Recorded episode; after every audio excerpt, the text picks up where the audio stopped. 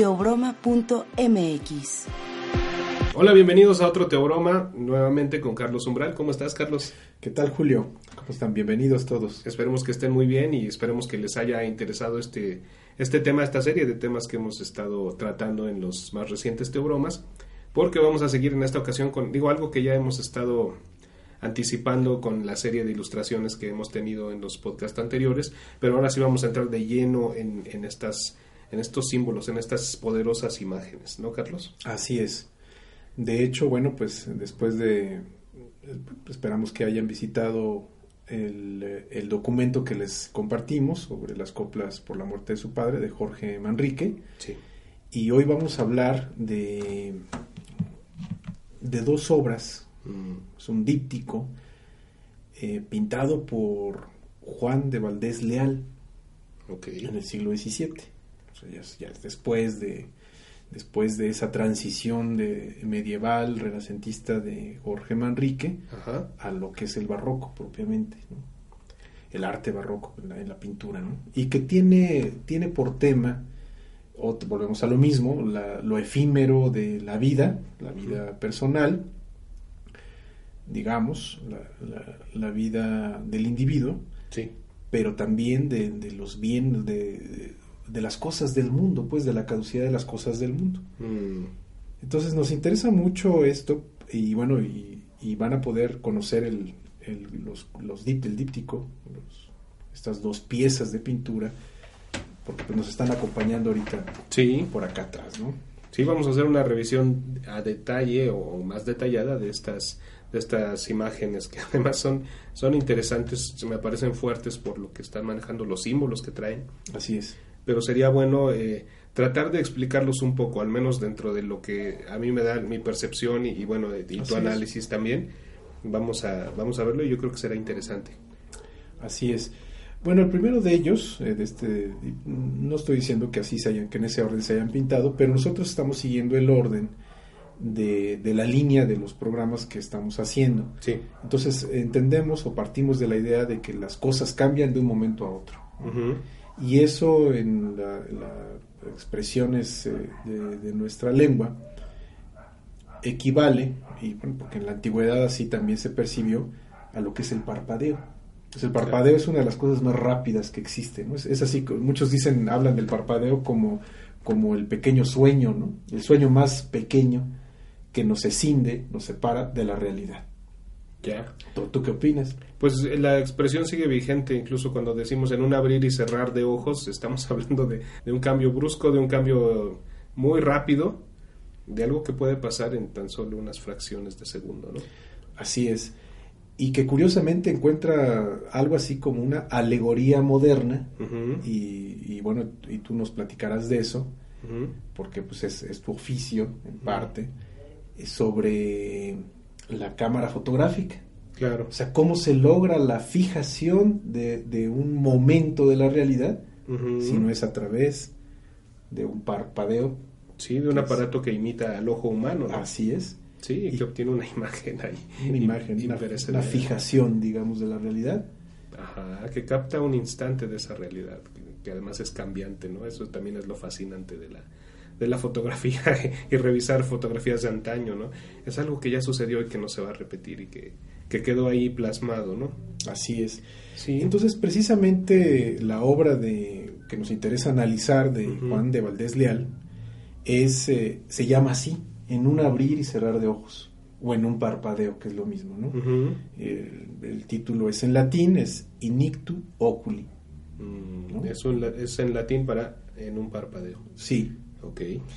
Y bueno, como, como lo podremos ver aquí atrás, sí. eh, pues bueno, es un es un, una pintura con elementos eh, ténebres, uh -huh. bastante ténebres, y vemos que hay un personaje eh, central, que es la muerte, mm. ¿no? va cargando un ataúd. Sí, lo lleva bajo el brazo. Lo lleva bajo el brazo, como sí. quien porta algo, eh, poseyéndolo. que ya se lo lleva. ya se lo lleva. Sí. Eh, hay una especie de mortaja ahí. Ajá. Pero también trae la guadaña, de alguna manera, ¿no? Sí, es un símbolo de, de la muerte, pues de, desde en muchas de las representaciones que se hace de este, de este personaje, ¿no? Es curioso cómo trae, eh, al mismo tiempo que carga el ataúd, la caja de muerte, la caja del muerto, al mismo tiempo sujeta con la mano huesuda eh, la guadaña, es decir, como si viniese de la, de la jornada, recién llegando de la jornada, recién terminando la jornada, ¿no? Después de cegar ese, ese esa vida en este caso, ¿no? Así es. Y esa es la mano izquierda. Sí. En la mano derecha está la mención in ictu, oculi, pero está apagando un cirio. Ya, sí, es también otro símbolo de, la vida que se termina, que Así se es. Y también es, es, una, es una imagen que se repite en muchas de las representaciones de, de cuando la vida termina, ¿no? Así es. Lo hemos visto hasta en películas incluso, ¿no? Esta es la vida del hijo del virrey. Mira aquí, una vida. Mira qué frágil es, qué preciosa y qué breve este elemento, este, esta alegoría, digamos, de, la finiquitud de la vida a través de, del apagarse la luz, la luz vital, bueno, vamos, es una representación que la vamos a encontrar en, en diferentes artes, ¿no? nada más en la, en la pintura, sino también en ciertas alusiones musicales que en algún momento u otro exploraremos. Ahorita nos vamos a centrar principalmente en Juan de Valdés Leal, porque en sí mismo eh, este este cuadro eh, no es un cuadro, es una figura abovedada, digamos, el, dibujo que, delimita a la pintura, es un óleo, es un paisaje bastante complejo, ¿no? ya hablamos de que va, la muerte va cargando eh, al, al cajón de muerto, la mortaja, la guadaña, con la otra apaga la luz. Eh, uno de sus pies está sobre un globo terráqueo, el otro está fuera del globo terráqueo, es como si un pie lo tuviese en el mundo y el otro en todo aquello que no es el mundo. Es decir, un pie de la muerte es la realidad y todo aquello es lo que deja de ser real o lo que es irreal. Y bueno, pues hay una serie de elementos, por ejemplo, eh, que, están, que están ahí en, una interacción simbólica. Em, por ejemplo, ahí descendiendo de, la base del, del cirio. Sí, sí. Que además, bueno, es como un cirio ostentoso, digamos, ¿no? es una... Es, un, es como si lo que sostuviese al cirio, que el cirio vendría a ser una alegoría del cuerpo, sí. que cegada, cegada la luz que da ese cuerpo, o sea, la luz vital, la vela vendría a quedar como la vela muerta. Pues, el cuerpo muerto es la vela apagada. Claro. Está sostenida en una base, en un soporte, bueno, yo lo veo como si fuese de plata. Pero es una, es una, es un soporte como de una vela importante. Ya, de un cirio importante, ¿no? Sí, además creo que es una idea que apoya la serie de elementos que vamos a encontrar también en el mismo, en la misma pintura, ¿no? Así es. De hecho, eh, bueno, en donde se da eh, mayor el, eh, hay, una reflexión estética aquí y filosófica en este, en este, en esta pintura de Juan de Valdés Leal. Sí. Porque él, como artista visual, hace un, un, alto contraste. O sea, no porque entre la, la gente que no tuviese, digamos, estos lujos o esta importancia aparentemente humana, pues, la, gente humilde, la gente que no tiene un mayor reconocimiento histórico, ¿no? Podríamos pensar, ¿no? Porque hay muchos personajes anónimos que son los que hacen la historia realmente. Sí. Aunque se ha manejado lo contrario, que, que son los, los, las personalidades, digamos, importantes, son las que definen la historia, ¿no es cierto? ¿no? Son las grandes masas anónimas que, finalmente a través del proceso del sacrificio civilizatorio logran las grandes transformaciones. Sí. Pero bueno, él como artista no está aludiendo a eso, él está aludiendo a que es el alto contraste, digamos, de, la reflexión sobre la eh, que, camina entre la vida y la muerte, va a ser más eh, drásticamente visible en los, en los personajes eh, políticamente importantes o económicamente importantes. Mm. Entonces, bueno, pues vemos ahí eh, una mitra. Ajá. Que es como este, esta especie de sombrero, gorro, no sé. Así es. Que, que tiene una... Uh, Que lo vemos mucho, en, en, por ejemplo, en un papa, podría Así ser. es, sí, los obispos. Un obispo, ok. Son, bueno, finalmente son elementos simbólicos que hablan sobre su jerarquía Mm, eclesiástica y, y, bueno, pues hablan sobre todo a un, un sistema de ideas y de creencias y de, sobre todo son estructuras sociales y, y políticas, estructuras de poder finalmente. mm, Pero también vemos coronas, por Claro. ejemplo, y todo esto está descansando sobre, digamos, un, un cenotafio, digamos, una, eh, una, eh, una figura de, de piedra, Mm. un sarcófago de piedra, Sí. que además está, está semi afectado, digamos, está, está destruido, ¿no? Sí. Hay un manto rojo Mm, que también alude al poder, Sí. Eh, que en realidad, eh, bueno, en, para ese entonces, para, para el, digamos, el barroco, eh, el, el manto rojo aludía a los, a los famosos mantos rojos de los césares, ¿no? de los emperadores. Que, que al fin y al cabo es poder y poder, este, figuras realmente eh, prominentes de, de la época, ¿no?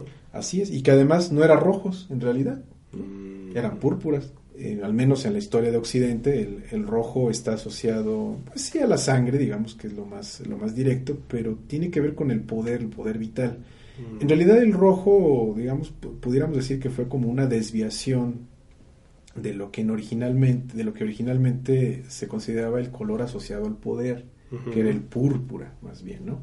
Que sí, obviamente el púrpura incorpora el color rojo y que en ocasiones un púrpura orgánico que viene de tintes eh, provenientes también de, de organismos marinos, no siempre es el mismo púrpura. Claro. Hay veces que ese púrpura estaba más orientado a, lo- a los, a los tonos fríos, es decir, los tonos azulados, y, y en otras ocasiones, ot- otra, otras proporciones de las mezclas de, de los tintes de, que bueno, tenían de los eh, cefalópodos en la costa fenicia, Mm, eh, eran más rojizos. Entonces el rojo, el púrpura no era un color, sino era un proceso. No era un pantone, no sé qué.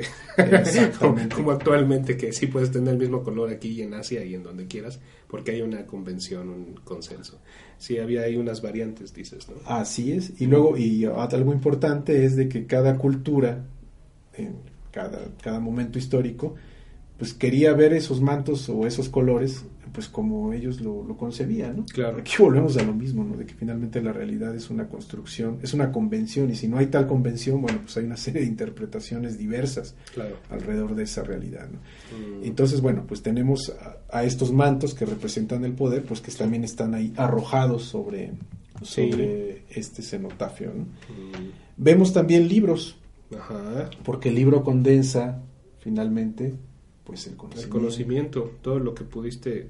Sí, a mí me llama esto la atención porque ahí tenemos el símbolo de la riqueza económica, pero también está que finalmente es riqueza también eh, intelectual. Así es. Lo que pudiste acumular tanto en tus arcas como en tu mente, todo eso eh, pues va a quedarse ahí, ¿no? Va- ¿dó- dó- ¿Qué va a suceder una vez que, que esta muerte, que este personaje pues te lleve bajo el brazo, ¿no? Así es. Sí, Em, si, si lo notamos, si vamos recorriendo en ese mismo orden, vemos que también hay ahí un, digamos, un, eh, un libro de bosquejos arquitectónicos ajá, en el que, bueno, pues se ve ahí una, la entrada a un palacete o a un templo, lo que sea, ¿no? Es decir, Mm, la obra física como tal, ¿no? O sea, la- las posesiones. Tus planes, los- además, Los, ¿no? los planes, claro. ¿Qué, qué veías en tu futuro? Bueno, no, tú podrás tener eh, grandes planes para tu futuro, pero de un momento a otro se quedan en eso, en proyectos, en bosquejos, en, en planes y que ya no se realizan, pues. Así es. Entonces Sí. tenemos el conocimiento, tenemos la planeación, los anhelos, tenemos las armas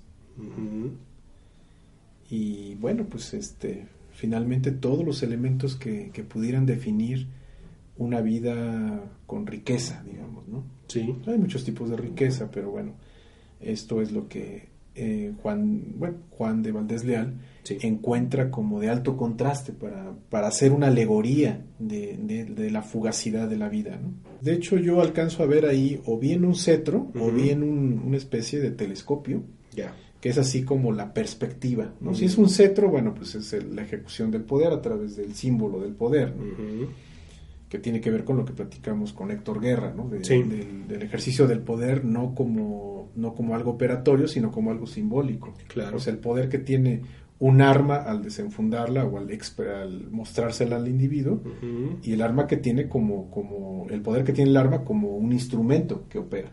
Claro. Es, muy diferente, pero son, pero son poderes fácticos los dos, ¿no? Así es. Y hablando de símbolos, ¿no? El, cetro, un símbolo fálico también. o sea, Así es. finalmente es eso. Es, yo creo que él, retrata muy bien esta, con esta serie de elementos toda esta gama de, de riquezas y de honores y, de todos estos bienes tan preciados que se quedan de un momento a otro y que pierden esta importancia porque ya trasciendes ese, ese plano, ¿no? Bueno, pues en esencia ese este es el cuadro de debe haber otros elementos que bueno pues por la por la ignorancia que nosotros tenemos por la, ruptura con los contextos de, hace cuatro siglos nosotros no podemos leer sí hay, hay muchas cosas que se nos escapan seguramente ustedes también como público encontrarán muchas otras muchos otros detalles que, que podrán apreciar eh, les dejamos también un link para esta imagen eh, y en la descripción bueno pueden pueden revisar un poco más a detalle esta obra que además es muy hermosa. O sea, sí tiene un, nivel de, de, hermosura, a pesar de lo crudo que pueda resultar. Así es. Eh, y bueno, es, es, muy recomendable que le den una revisada. Y bueno, finalmente nos, nos remite a la, a la, reflexión de, bueno, el recurso vital. Y que bueno, todos caemos en esa ilusión. Sí. El recurso vital que, que es limitado y que es la vida, la vida propia eh, ¿para qué la estamos utilizando, pues, no? Sí. O como, dicen los abuelos, o este, pues uno sabe, no saben para quién trabaja, ¿no? sí, algo así. Al final de cuentas, este, produces grandes bienes, este, o lo, que sea, y bueno, pues finalmente quién sabe en dónde termina todo eso, ¿no? Ajá, y cuando, y tú apostaste toda la vida por estar, no sé, estar en la acumulación muchas veces, ¿no? Sí, es una cuestión ahí que, un asunto que, que se vuelve incluso enfermizo. Sí, me sacude esta, esta reflexión. O sea, tú podrás despreciar los, las riquezas económicas y a lo mejor dedicarte a cultivar tu intelecto. Y está bien, es muy bueno. Pero al final también eso lo vas a tener que hacer a un lado. Así es. Y eso es bien fuerte. sí, sí, sí. Hablando del mismo autor de esta pintura de, de, Valdés, de Valdés Leal. Así es. Vamos a, revisar otra pintura, me decías, ¿verdad, Carlos? Así es. De hecho, bueno, pues con esto vamos a, terminar el, programa y, esta reflexión. Quisimos eh, eh, empezar con el, en un parpadeo, in, inictu oculi, porque eh, se conecta con lo que veníamos hablando de, de, este texto egipcio, que dice, eh, la, muerte se llega ante mí ahora, como y en un momento, ¿no? En un momento espontáneo las cosas cambian. Entonces por eso cambiamos esa, esa alta fugacidad o esa alta mutabilidad de la realidad con la alta mutabilidad que, nos está que nos está señalando el título en un parpadeo, ¿no? O sea, porque sí, efectivamente, ¿no? muchas veces tienes un plan de 5 años, de 10, de 20, pero pues quizá el siguiente parpadeo ya tú ya no estés aquí, ¿no? Ajá, algo, algo. Creo que te asustó un poco, sí, ¿no? no, algo, es que algo hablábamos, o sea, esto es tan, tan cercano, pues, que, o sea, no es de, de un pintor allá hace cientos de años, no, es algo tan cercano como algo hace, hablábamos hace poquito con una amiga de esto, ¿no? De, muchas veces dejamos cosas para ocasiones especiales, porque pensamos que vamos a tener vida en una semana, mañana, hoy mismo, no sé, eh, y, tenemos esa esperanza, ese anhelo de que, pues de que la vida siga, de que estemos aquí más tiempo, pero eh, sí, de un momento a otro esto puede cambiar, y esos planes se quedaron en eso, en en meras intenciones, en, en eh, un anhelo de tener vida después, pero eso es algo con lo que no podemos estar contando realmente, ¿no? Así es. Sí. Cuando uno entiende esto con, digo, no, no digo que sea sencillo confrontar esos, esos cambios que, a todos nos va a tocar de alguna manera, pero cuando uno procura entenderlo, quizá lo el melodrama, yo no, yo no me refiero al drama, nada más, es respetable, pues, el, el dolor de cada persona.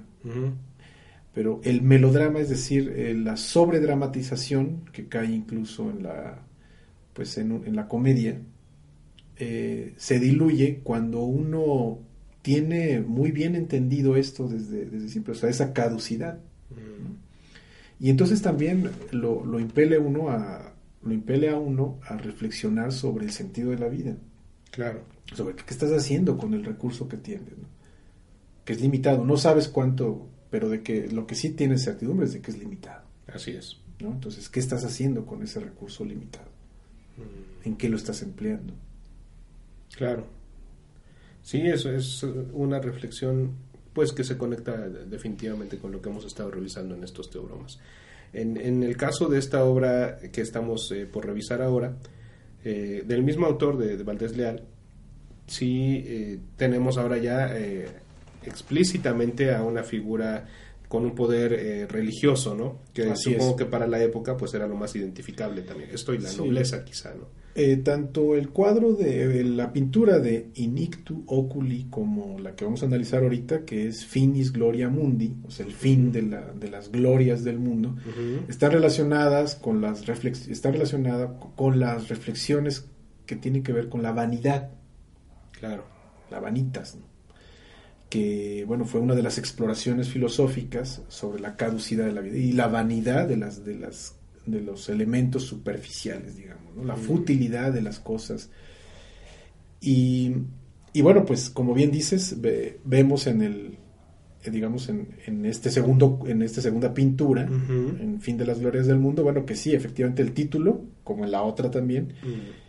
eh, aparece en una banda, Mm. una banda que está finalmente, eh, digamos, como arrojada, como caída, como naufragada, digamos, en la parte, eh, se- bueno, la parte inicial, pero también eh, la, la parte básica, digamos, de la pintura, ¿no? Está arrojada ahí, ¿no? El fin de la, o sea, hay co- como un arrojamiento o un arrojar con cierto desprecio. Sí, hay el una fin de las ahí. glorias del mundo, ¿no? Claro. Hay, hay una crítica también ahí, en, ese, en esa... Es decir, muchas veces se piensa que las actitudes nada más son humanas, Mm. pero hay una actitud en ese objeto, Sí, ¿sí? está, está arrojado con cierto desprecio, no, no está puesto sobre, sobre un marco, sobre... No, no, no, está arrojado como cualquier cosa, el fin de las cosas de- o el fin de las, de las glorias del mundo. Sí, no es una casualidad que esté en el suelo y que no esté extendido, que o sea, está es eh, totalmente en sí mismo es un mensaje eh, esta esta forma en el que se presenta el título del cuadro. Así es. Ujú. Y bueno, pues este, yendo a la parte Superior. En la parte superior vemos eh, la mano, una mano que curiosamente bueno, está cruzada por, por un clavo, bueno, una herida de clavo. Una herida en la mano, sí.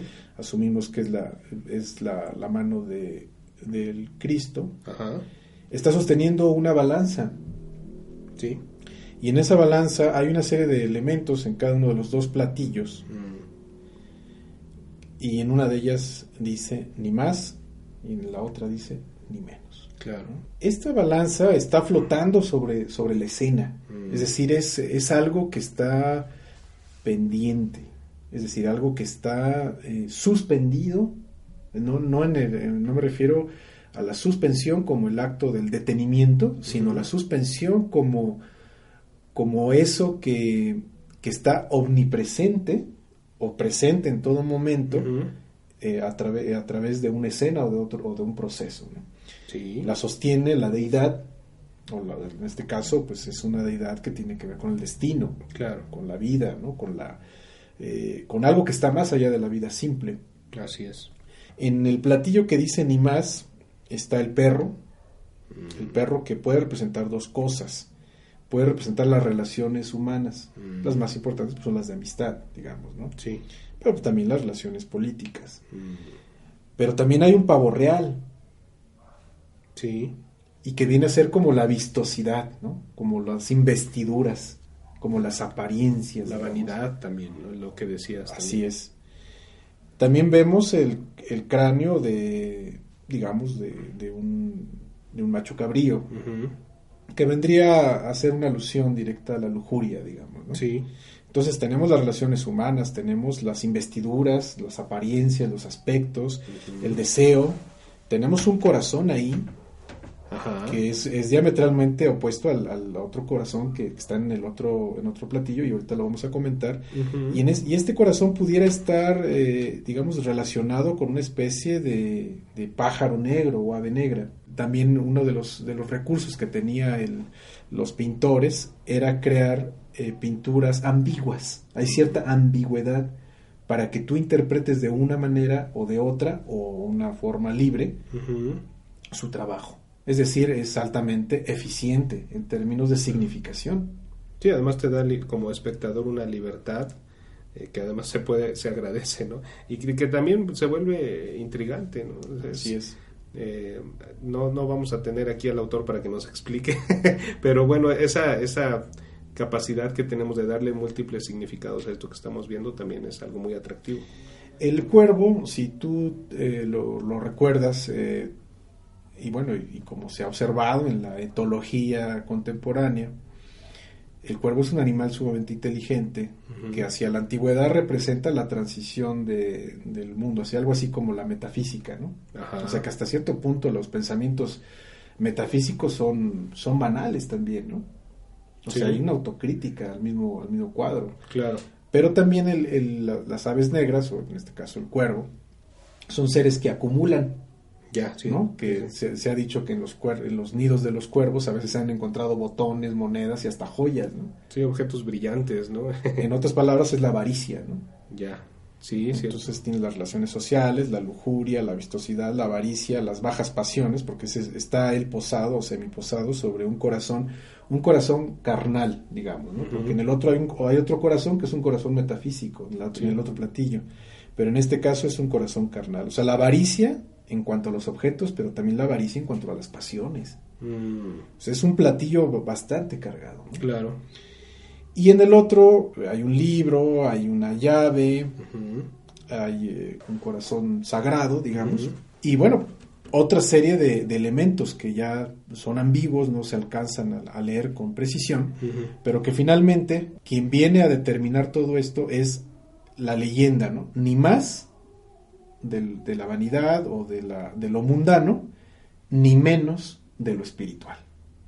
O sea, como que la vida vendría a estar en equilibrio porque es una balanza en equilibrio además. Hay un testigo para todo esto, un testigo que está en la penumbra, Ajá. que es precisamente un búho, como un elemento de, de que este equilibrio debe de estar de alguna manera decidido. El búho es uno de los atribu- atributos de Atenea, Mm, sí, sí. la Atenea griega o Minerva latina. ¿no? Hablando de sabiduría también, ¿no? Ajá, y, y de dónde emergen ellas? Pues de la cabeza de Zeus, Ajá. Júpiter, ¿no? Entonces Sí. es, es el, el, el búho tiene que ver con eso, pues con las decisiones racionales, las decisiones conscientes, consensadas, Mm, este, o sea, que, que depende de ti, pues, o sea, no es un accidente que esto esté en equilibrio, sino que depende de que sea sensato, de alguna manera, equilibrar eso- esas dos cosas. Es, es un cuadro poderoso por eso, ¿no? claro. Porque tiene una serie de elementos que, que finalmente, bueno, pues, se, van, van configurando un, un significado. Mm, Todo esto está flotando sobre la escena de muerte, que es, bueno, pues es finalmente un, un hipogeo, un subterráneo. Aquí lo vemos porque, bueno, la luz entra de arriba hacia abajo. Sí. Y hay dos figuras centrales. ¿No? La, la figura del poder espiritual en la tierra, que es el Papa, con su mitra y su bastón de mando, Sí. sus investiduras también de seda y oro, Mm, pero que, bueno, finalmente están envolviendo un cuerpo corrupto. claro. un cuerpo en descomposición, un cuerpo que ya terminó sus funciones en la tierra. Sí. Hasta los zapatos están rotos, esos zapatos calzados de, Mm, de eh, que pisan el suelo a través de telas muy finas, mm, pues están abiertos, están, Sí. están rotos, ¿no? Y al lado de él descansa otro cadáver reciente, más reciente, mm, sí. que es el de, el de posiblemente un, un señor, digamos, un, un mandatario, un señor de la guerra, Mm, un personaje de- con grandes recursos. ¿no? Y finalmente, bueno, pues están los dos en el mismo plano. Entonces, los grandes atributos metafísicos, los grandes atributos espirituales son equivalentes a los grandes atributos materiales, pero son igualados por el proceso de la muerte. Así es. ¿no? Y por eso se- el título de la pintura finalmente es el fin de las glorias mundanas, ¿no? O sea, sean hacia ese tipo de actividades o hacia el otro. ¿no? Aquí hay que recordar esto que, bueno, aparentemente era una leyenda urbana, ¿no? Pero eh, parece ser que no lo es. eh, eh, me parece que no lo es, o sea, sí hay, es al- al- algo relativamente fácil de verificar el asunto de, de la criogenia, ¿no? O sea, de los que se congelan para poderse eh, resucitar en un futuro, ¿no? Con esta esperanza de inmortalidad, ¿no? De, Así es. Que no es otra cosa que la avaricia del cuervo, ¿no? Que es la de volver a recuperar lo que era de ellos, ¿no? Porque. ¿Para qué vas a regresar? No sabes ni siquiera lo que hay en el futuro. Para no, per- no dejar ir. Es una gran avaricia también. Claro, sí, es una... Pero además es, es un sueño de, que tiene el ser humano desde hace muchísimo tiempo, desde antes de que se empezara a desarrollar esta tecnología, ¿no? Eh, es. Sí es... Y ahora pareciera que ahí está un pasito más cerca de intentar algo así, ¿no? Que es totalmente... Pues ahí hay mucha soberbia en eso, ¿no? Sí. Y quizá mucha inconsciencia. como Avaricia, finalmente. Sí, sí. Este, uno de esos personajes es Walt Disney, ¿no? Sí, ah, se habla de eso, ¿no? De que, de que estaba criogenizado. Sí, de- parece ser que sí. Pues es, es- habla de, de no querer dejar ir, ¿no? De no querer, no querer soltar esas glorias del mundo. Exactamente. O sea, que no, que no haya un fin para, los- para sus glorias en el mundo, ¿no? Sí. Pues. ¿Tú es- qué harías, eh, Julio? ¿Tú sí las soltarías? las Ah, hay otra, ah, una- ah, recordando esto, este, hay hasta películas de esto, nuevamente, luego mis referencias son esas, eh, de, de personas que plantean alcanzar la inmortalidad, no, no en tu mismo cuerpo, sino como un, eh, como una, en un disco duro, ¿no? Quizá Ajá. tu conciencia, todo tu ser, pero como si fueras en una USB, haz de cuenta, ¿no? En, en un disco duro, eh, quizá ya no con el mismo cuerpo, pero de algún modo mantener tu conciencia, tu personalidad, tu ego? transferirlo a otra cosa, ¿no? Esa es otra, de- hablando de esas, de esos anhelos de, de inmortalidad, ¿no? Así es. Eh, sería, vaya, eh, ese, ese anhelo de volverte una especie de deidad, de volverte inmortal, de, de no morir, de, a mí me, pues, yo creo que también sería una, un tormento, ¿no? Una vida eterna sería, no lo sé, quizá porque uno no llega a ese umbral, este, tener ese, además esa oportunidad de envejecer y de ir sintiendo que te acercas a la muerte, sí es angustiante, pero también de algún modo es una especie de privilegio, porque también puede ser que de un momento a otro te pase y ni cuenta te des. Es ¿no? fascinante, ¿no? Sí, sí, hay, hay mucho que reflexionar al, respe- al respecto y, y yo te agradezco mucho que compartas estas, estas reflexiones. Yo creo que sí son muy útiles eh, porque, digo, también sin clavarse en, en nada más pensar en la muerte, pero sí es algo que tendremos que enfrentar y que vale la pena reflexionar. ¿no? Sí, finalmente, bueno, pues eh, vivimos en esta ilusión, como ya lo hemos mencionado en otros teogramas anteriores, esta ilusión que, que ahorita se acrecenta más porque estamos eh, en esto, ahorita no, quienes nos acompañan ahorita nos están viendo a través de, de una realidad electrónica, ¿no? un proceso informativo electrónico Mm, que no deja de ser ilusorio, porque nosotros estamos en términos informativos, Sí, informáticos con, con- con ustedes que nos acompañan, pero no, no estamos físicamente con ustedes. Es decir, estamos y no estamos, pues. O sea, es, es una ilusión y también. quién sabe cuánto tiempo vamos a estar, ¿no? A lo mejor ya no estamos. También. y, y lo que ustedes están viendo es como, como ver la, la luz de alguna cosa allá en el espacio, ¿no? Como una estrella, ¿no? sí, sí, sí. Es, es- y también eso también es interesante, es fascinante. Y, y a- es algún cier- una cierta forma de, de dejar un rastro por ahí en este, en este camino, ¿no? Al menos una contribución reflexiva, como la, la del egipcio de hace 4200 Ajá, años, sí. o la- las reflexiones de Jorge Manrique, Ajá. o estas dos reflexiones pictóricas de Juan de Valdés Leal. O sea, finalmente el nombre y el apellido son lo menos importante. Me, me Claro. parece que lo importante es la idea, el, el- el tratamiento de la idea, el abordar la idea, el no perder de vista la idea, porque en, en este momento, bueno, pues hay un flujo tal de información que la vida se va en eso, en estar contemplando el flujo pero no anclas ciertas cosas que, bueno, pueden ayudarte a vivir el recurso limitado a la vida, pues de una manera, pues yo no sé si mejor o no, pero al menos más digna, ¿no? Claro. Sí, es, esta es una forma, no tratar de equipararse, pero sí de mostrar nuestra identificación con, estas, con estos temas que en su momento, pues, ocuparon mucho del pensamiento de otras personas en otras épocas. Así es. Sí. Y pues eso sería todo por hoy. Pues muchas gracias, Carlos. Gracias, por, estas reflexiones. a mí sí me deja mucho, mucho en qué pensar y, qué valorar también en este momento efímero, ¿no? Con mucho gusto y pues les, damos las gracias por acompañarnos. Gracias por estar con nosotros en esta emisión. Eh, les invitamos a, revisar estas obras. Eh, dejamos ahí unos links para algunas de las imágenes en la mejor resolución que encontramos. Y bueno, denles una checada, la verdad es muy recomendable. Muchas gracias por acompañarnos y hasta pronto. Hasta pronto.